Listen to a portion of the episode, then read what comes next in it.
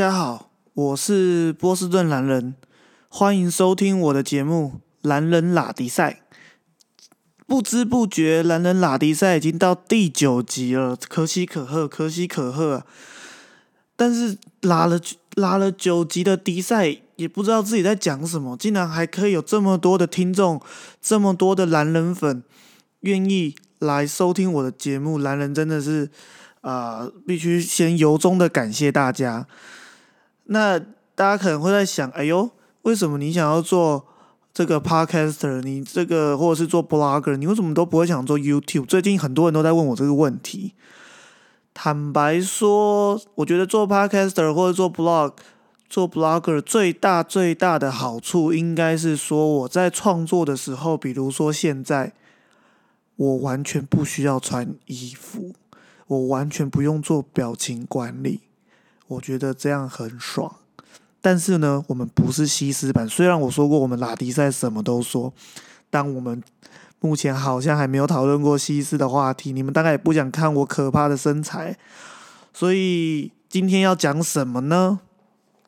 嗯，我本来想讲讲这个冷气的故事，或者是讲讲我呃这个礼拜新。发表的文章就是讲这个送餐平台的文章，结果我想了老半天，我觉得还是来讨论一些更有意义的问题。那我今天已经是待在这个帝都北京隔离，已经是第八天了。那也就是说，恭喜我已经过半了，这样子。虽然说是是没有办法出去，但是这边也是应有尽有，每天眼睛张开都有人帮你送饭过来，日子算的还算惬意，有点像在喂猪的生活，就是不能出去走一走、散散步，去楼下的 SPA 池走一走，只能看看窗外远方的机场捷运跟过马路的汽车，原则上一切都还不错啦。那这让我有多了很多的时间去，呃，除了耍废、看剧、吃东西以外，更多的事情是我有很多机会去思考人生，以及跟我的朋友们去，呃，对谈沟通。因为大家都知道，我的研究所是在美国的波士顿大学就读的。那美国读大学最大的好处是，它让你用。完全不同的方式去看待这个世界，因为在那里读研究所，比如说你在台湾读研究所，可能九十九 percent 或九十五 percent 都是台湾人；你在中国大陆读研究所，可能也是很高比例的是大陆人。但是你在美国读书最大的好处就是你有来自全世界的朋友。那我最近呢就有这个机会呢，就跟这个。开始思考一下自己的人生，毕竟我已经到了这个年纪，肚子已经一大颗了，我已经 not young anymore，然后甚至不知道能不能再称自己为 young professional。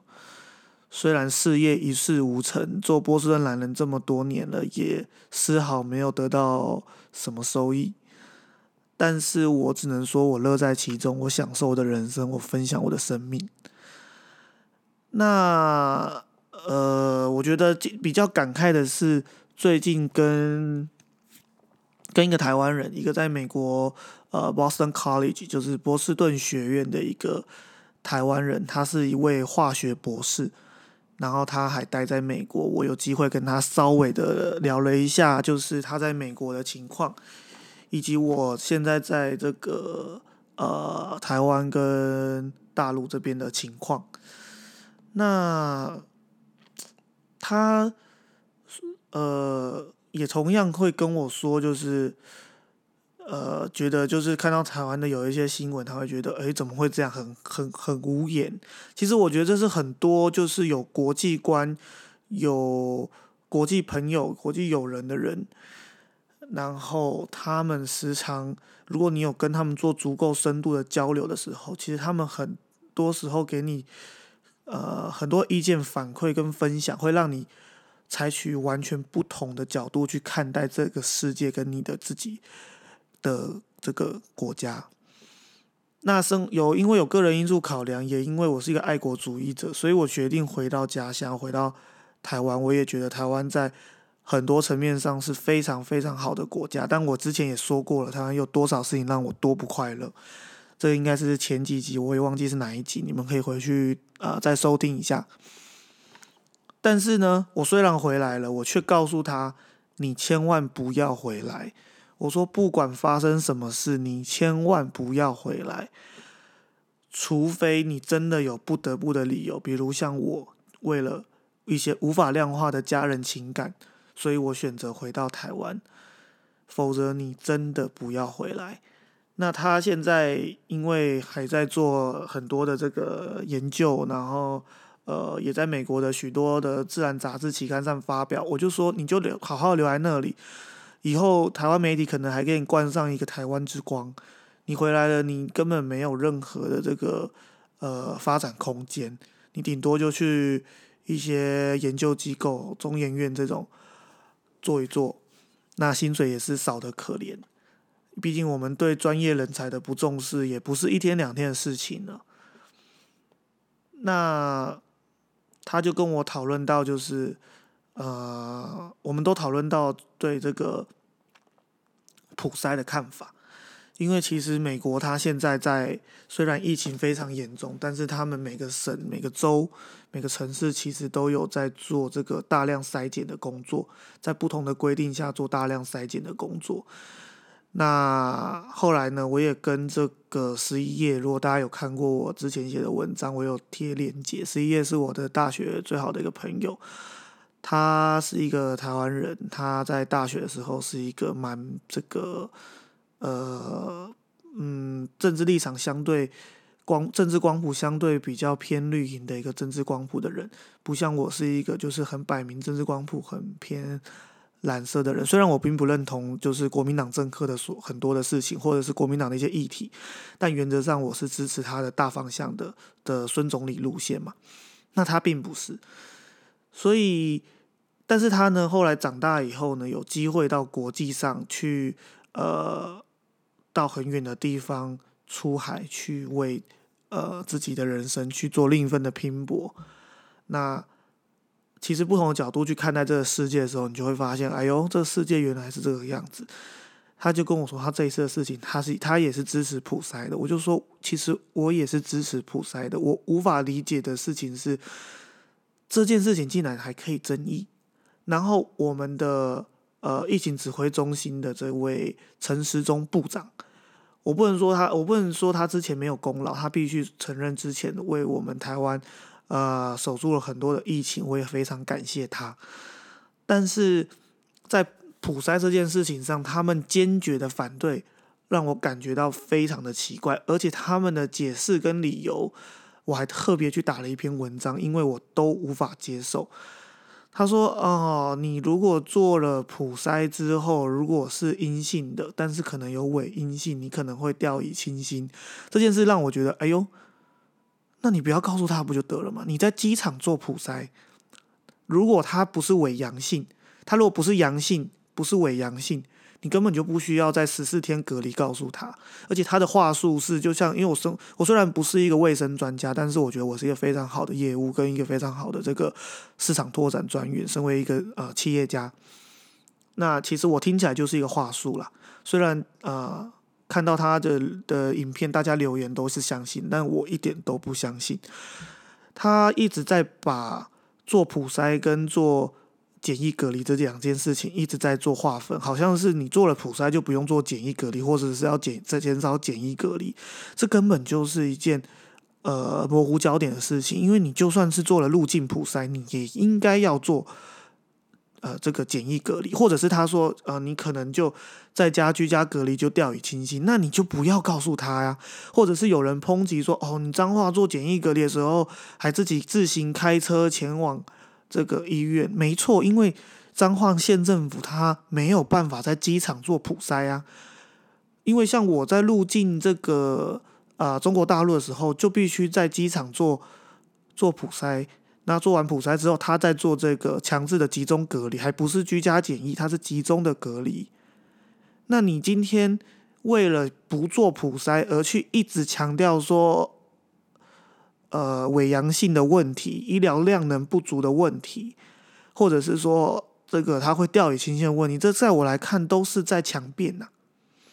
你说医疗量能不足，那既然他都已经呈现阳性，不管他是真正的阳性还是伪阳性，你都应该要告诉他嘛。那他在做居家隔离的时候，他就会很小心嘛。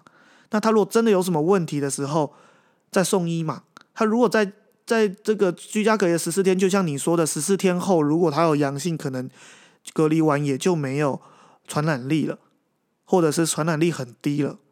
那那他没有并发症的时候，没有引发肺炎的时候，他也不需要去医院嘛，所以也不会产生你所谓的医疗量能不足，一千六百个病床不够，负压隔离病床不够的问题嘛。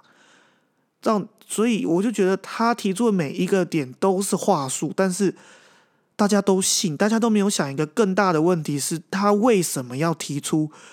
就是。你看他从这个这段时间以来的发言，不仅是他了，你就看看绿媒呢，你看看新头壳，你看看上报，你看看三立的报道，自由时报的报道，然后你再看看党媒，再看侧翼网军他的侧翼的自媒体，比如说这个就是堵拦或什么这些侧翼媒体，他们这种配合整合民进党整合行销公司所做的讯息传播，他从一开始就否决这件事情，感觉是一个先有结果才去做变数。去做论述，我觉得，呃，柯文哲讲的是我在这整件事情中，我觉得最有道理的，就是彰化县竟然已经做了普筛，那有没有产生你今天中央所提出的，你陈世忠部长提出的这些问题？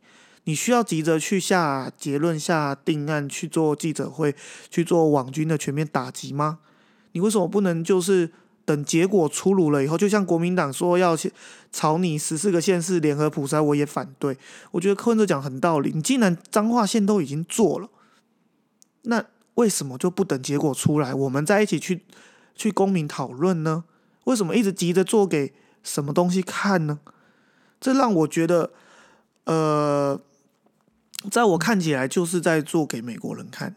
不对，我讲的更精确一点，在我看来，他就是做给川普政府看，因为他不希望普筛，普筛的结果如果造成大量的确诊者，可能会毁坏现有的所谓的防疫的神话，因为可能有很多的这些无症状的感染者走在我们之中，但是透过我们全民社会的口罩而去阻绝了这件事情，但并不代表没有，但至少数据上是没有的。那为什么需要这个数据？因为如果今天我们的检疫是破功的，台湾的检疫是破功的，那美国就很难在国际社会上去说两岸的差别是有一种中国人，不好意思，美国人真的是这么说的。虽然呃，民进党崛起媒体上面不是这样讲，但是你如果去看那个美国副总统彭斯或是旁边的发言，他确实是这么说的。彭斯上次的演讲就是说，台湾是给中国人一个更好的选择，也就是说，他们的认定，他们现在开始在讲的是啊所谓的这个 CCP，也就是 Chinese Communist Party，他们不再讲中国，他们讲中共。为什么？因为这个世界，因为中国不等于中共嘛，但是。民进党就一直要觉得说啊，中国就等于中国，中国有很极力的要去承认他们，他希望透过这样的方式吧，搞一中一台嘛，讲白就是搞台独嘛，借壳上市嘛，用中华民国的名义上市嘛。但事实上，今天我们的国家就是叫中华民国，我们就是中国 Republic of China，难道简称会叫台湾吗？不会嘛。好，扯远了。所以呢，他必须做给川普看，因为今天啊，川普的所有的 base 在。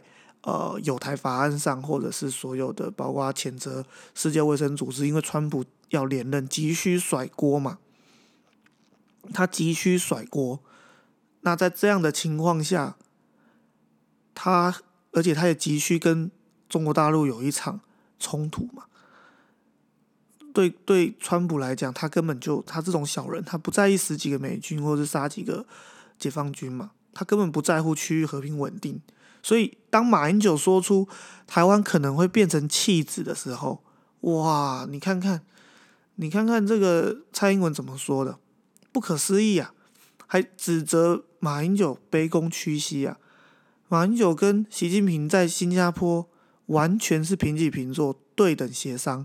马英九任内跟中国大陆签署的所有的这个合约，中国大陆至今都遵守，到至今民进党一直靠背靠步的 A 法，现在中共也遵守，而且民进党还希望中共继续遵守。但是当年不就是他们一路鼓吹太阳花吗？不是说是这个呃会被中国吃掉吗？他们一直在忽略中国大陆是台湾最大的贸易伙伴，而不断的强调中国大陆是我们最大的敌人，为的就是要挑动破坏两岸和平稳定。这是我听过最愚蠢的事情。我们这么小，却这么急着去做呃挑衅的动作，就因为现在有一个美国大哥撑腰，所以就要耀武扬威。我不禁要问：如果十一月三号川普没有办法连任？你觉得蔡英文还能够这么强硬吗？对不对？而且中国大陆大家都知道，他是没有办法制裁美国。虽然他爱面子，每次都讲的很大声，他是没有办法制裁美国的。那最后会怎么样？他可能会拿台湾出气，拿民进党政府出气，对不对？而且对解放军武统。派对鹰派来讲，他们更有底气。很多人都觉得，呃，中国共产党的决策好像是习近平一个人说了算。事实上并不是，他们是一个寡头政治。他们是没有民主，但他们是寡头政治。也就是说，他们是透过党内不断许多的派系的呃协商跟斗争的。那你今天的台海局势会让鹰派更有底气，更有底牌。在他们党内，共产党的党内说话的，民进党看不透这一点嘛？就觉得今天川普政府挺你，你就可以这样子，然后每天飞机在我们旁边飞来飞去。请问马英九执政八年，解放军有飞进我们 A D I 力防空识别区吗？现在是已经变常态了。我觉得。大家都疯了吗？一个和和平稳定的状态，大家要谴责他轻中卖台，然后一直在挑衅，一直在触动两岸走火的几率越来越高的政党，竟然可以顶着民主价值、台湾价值保护台湾。更有趣的事情是。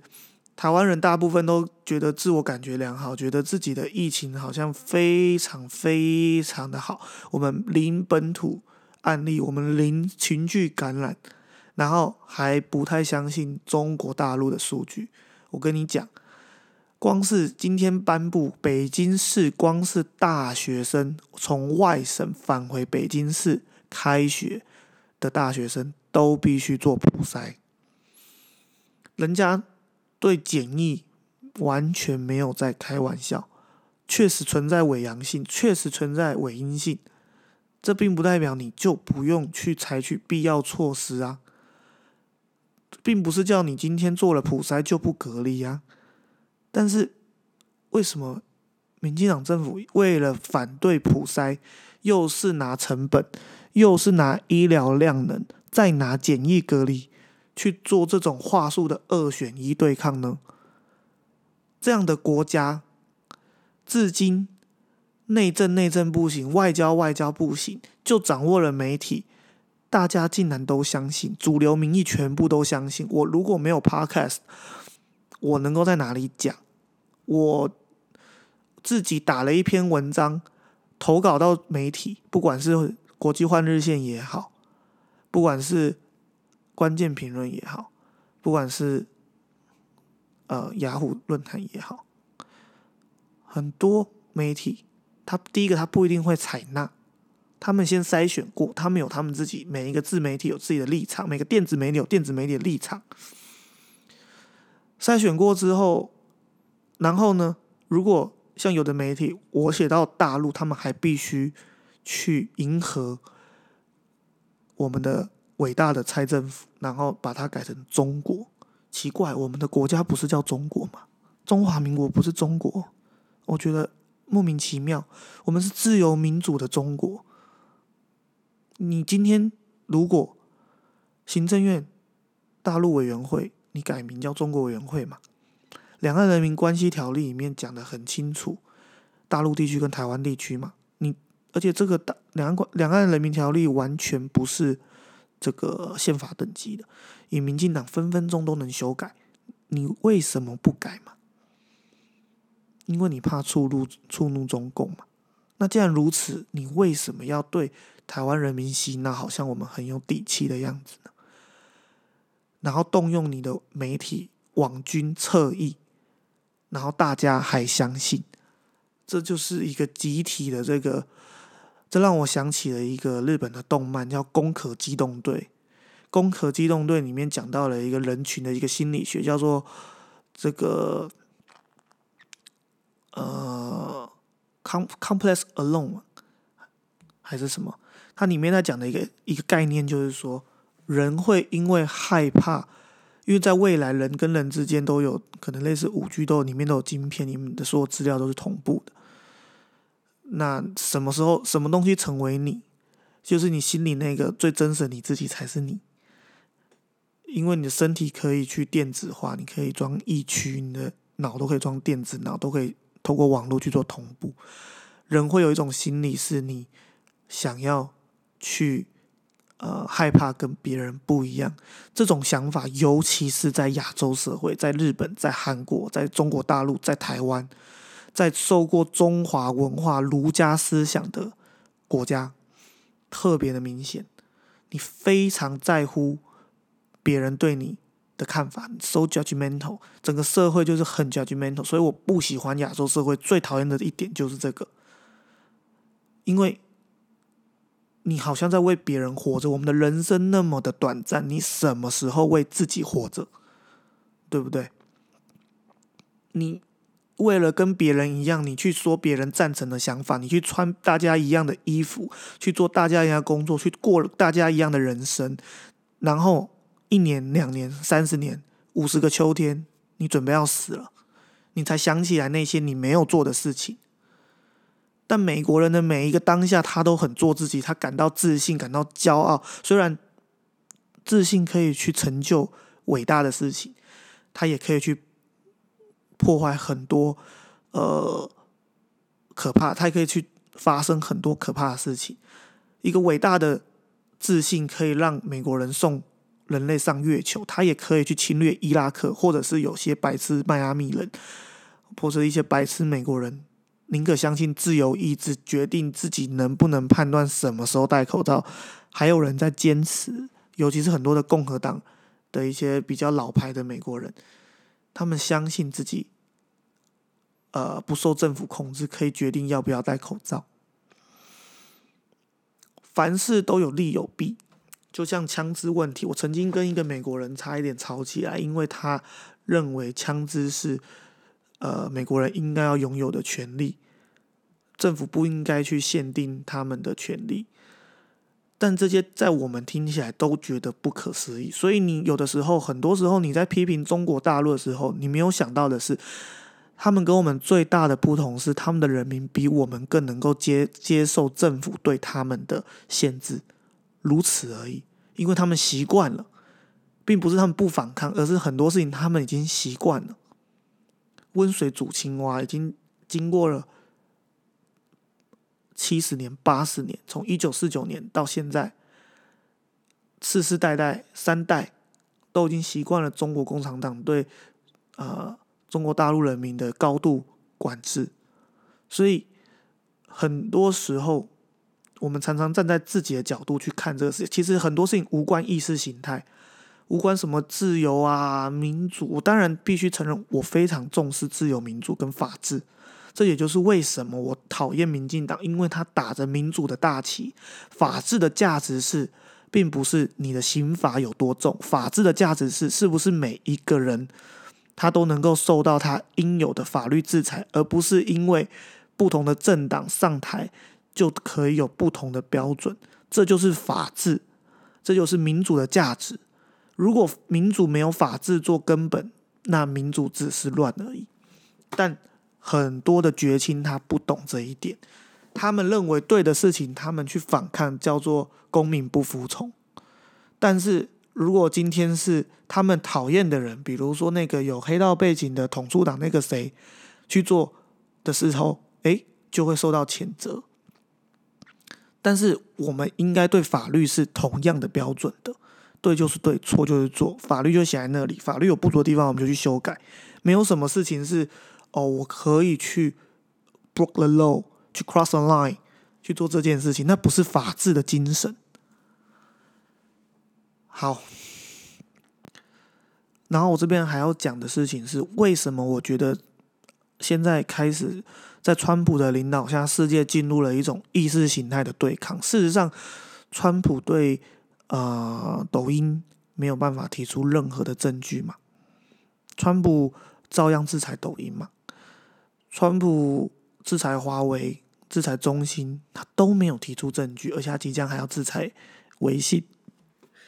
所以我只能说啊，一个流氓政府遇到了一个笑诶，我觉得共产党现在想法就是这样。当然，共产党在这个世界做流氓做很久了，但是他至少是在国际组织是跟着美国的规则在玩的。比如说 WHO，他是透过美国的自由民主去选出了现在这个亲中的 WHO 秘书长，但川普就直接不承认，他把原本的。呃，选选举 WHO 秘书长的这种呃黑箱模式，由西方国家选出的黑箱模式改成一人一票。你们西方国家说民主自由，他就照你的规则民主自由，但是他在非洲有很多票嘛。但川普现在是完全无视所有美国他们自己定下的规则，完全摒弃了美国的自由民主跟道德价值。这就是为什么我瞧不起这样的小人，但是还有台湾这么多人支持他，让我感到天大的不可思议。为什么台联还出来支持他？因为他支持川，他支持蔡英文政府，就是这么简单。但他今天支持你蔡英文政府，还是因为利益？他随时会像黎巴嫩丢掉黎巴嫩一样丢掉台湾，他根本不在乎台湾人的死活。但台湾人有没有认清楚这一点？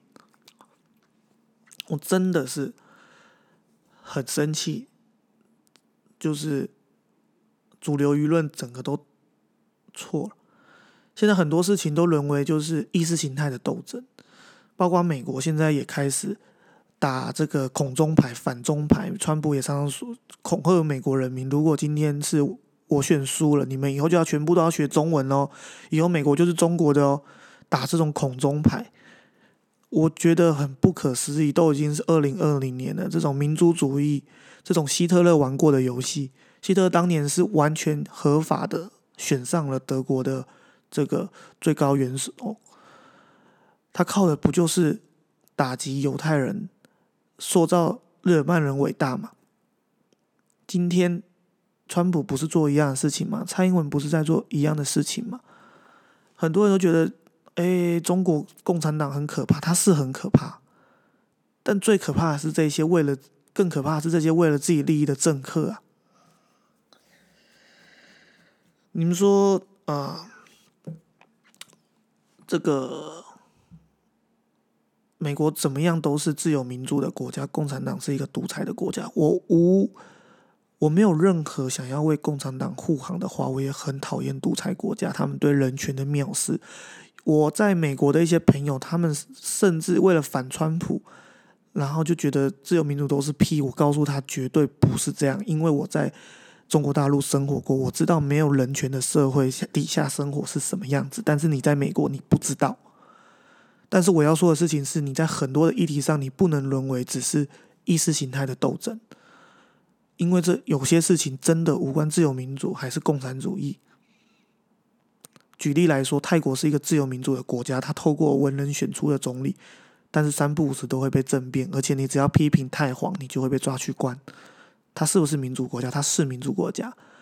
印度是不是民主国家？他每他选出来的政府，除了贪污还是贪污，对女权的藐视，动不动直接。单方面废除“一国两制”，军队直接开进克什米尔，然后把克什米尔封网，国际社会谴责了吗？没有，因为这符合川普的利益，他需要把工厂去做这个分担风险，他需要把一些中国的工厂撤出来，撤到印度，撤到印尼，撤到越南，所以他对克什米尔问题完全睁一只眼闭一只眼，可是对香港问题却采取了强大的行动。而中国大陆要的，他只是香港的主权，他为了主权，他甚至可以不惜毁掉香港的经济，因为对这个东西，对中国大陆来说是他最大的底线。但对美国人来说，对川普来说，他根本不在乎，他不在乎毁掉香港，他制裁香港，诶，我都不知道他到底是在帮香港人，还是在害香港人。然后我还有一个富二代朋友，他最近因为隔离困在的杜拜，大陆叫迪拜。杜拜这个国家不，它是一个城邦，他们是一个呃联邦政府，叫做阿联酋，也就是阿拉伯联合大公国，简称阿联酋。它是一个联邦政府，它是不是民主国家？它是民主国家。它是不是中东一个最先进的民的国家？它绝对是一个先进国家。它的 GDP 非常的高，大家都知道，在杜拜。豪车只是基本，宾士只是计程车。在这样的国家，你没有办法用 Line 去跟你的家人视讯，你没办法用微信跟你家人视讯，你没办法用 Skype 跟大家视讯，因为所谓的国家安全，你没办法 Google 搜寻所谓的呃逊尼派、什叶派他们的反对派的这个呃穆斯林的讯息，你没有办法去呃搜寻以色列相关的讯息，除非你。VPN 翻墙，这听起来是不是有点耳熟？没有错，这就是美国谴责中国的所谓严任管制。但是阿联酋是民主国家，而且站在美国这边，这个时候美国说话了吗？美国没有。这样的例子我还可以举出很多。在茉莉花革命之前，有多少的独裁者在美国的默许下统治了六十年中东地区？因为它符合美国的利益。在这世界上，永远只有利益，没有什么所谓的。呃，什么自由民主，非常的虚伪。我我我，呃，我认同美国在至少在国内法上面是有一个相对制衡，而且是一个相对成熟的一个民主法治的概念。而且不仅是美国，很多的欧洲国家都有这样的事情。但是他在国际上，他根本就不在乎所谓的自由民主或是同盟利益，尤其是川普政府。而这样的政府却是我们现在最好的朋友，因为呃，蔡英文政府正在 leverage 这件事情，leverage 就是杠杆，英文上会比较常这样用，但是中文好像不太常这么说。他在想要透过呃，川普政府来让他的利益最大化，所以我们没有办法普筛，这是我自己做的推理跟判断。如果我错了，我今天跟呃蔡总统跟。这个陈松部长道歉，但我真的是这么推论的，不然为什么至今他都没办法提出一个有效、可行、有逻辑、可以说服我不普筛的原因？他至今提出来的每一个理由都是话术，都是屁话。所以我还是那句话，我告诉我在北京工作、在上海工作、在呃波士顿工作、在纽约工作的朋友们，请你继续在这个世界上。去顾好你自己就好了，这是最重要的。你如果是为了爱国回到台湾，可能会让你很失望。我我从隔离完，然后在北京办完事情之后，我就要回台北了。接下来人生，我到现在为止完全没有头绪，我也不知道要做什么工作，因为我的上一份工作真的是让我感觉到不可思议。我的朋友。呃，在中国工作，他光是底薪就是四，呃，在一个证券公司上班的底薪是四万多一个月，四万多块人民币，也就是十八万左右。他跟我同年，可是我呢，我的上一份在台北的工作底薪只有三万新台币，业务职位。而且，就算你做了十年，都没有他现在薪水高。更不要说我在美国的同学们了，很多创业拿到孵化器的融资，动辄几百万美金。我我回来，我知道我自己放弃了什么。我在这边也不是在自怨自艾。我要说的事情是提供另一个观点，去告诉蓝人粉，我们现在正面临的问题，我们现在正在面临的国家安全。我们的国家正在处于一个极度分裂而且极度高度政治化的国家。虽然看起来疫情是呃并不严重的，但是也千万不要掉以轻心，因为你永远不知道如果真的做了普筛，会多出多少人。虽然我相信绝大部分，呃，在台湾是没有人，就绝大部分人是没有这个确诊的。但是绝对有很多漏网之鱼在我们之间流窜，他可能只是生病感冒，然后去看看医生，吃吃药好了。只要他没有严重到引发肺炎，然后死掉，他永远不会被化验。所以这些人你他也不会知道，至少我是这么理解的。我不知道这样讲对不对？好，今天的话题又太严肃了，我下一集。看要讨论一下一些轻重的议题，比如说冰箱，还是讨论一下一些呃我工作上的议题。反正我们下周再见。那如果你觉得我讲的话没有道理，请拜托你请到我的 Instagram 小盒子我，或是我的 Facebook 小盒子我，你可以直接搜寻波士顿蓝人，或是我的下面可能会放链接。如果没有，请你自己去搜搜寻，好吧？不要在那边。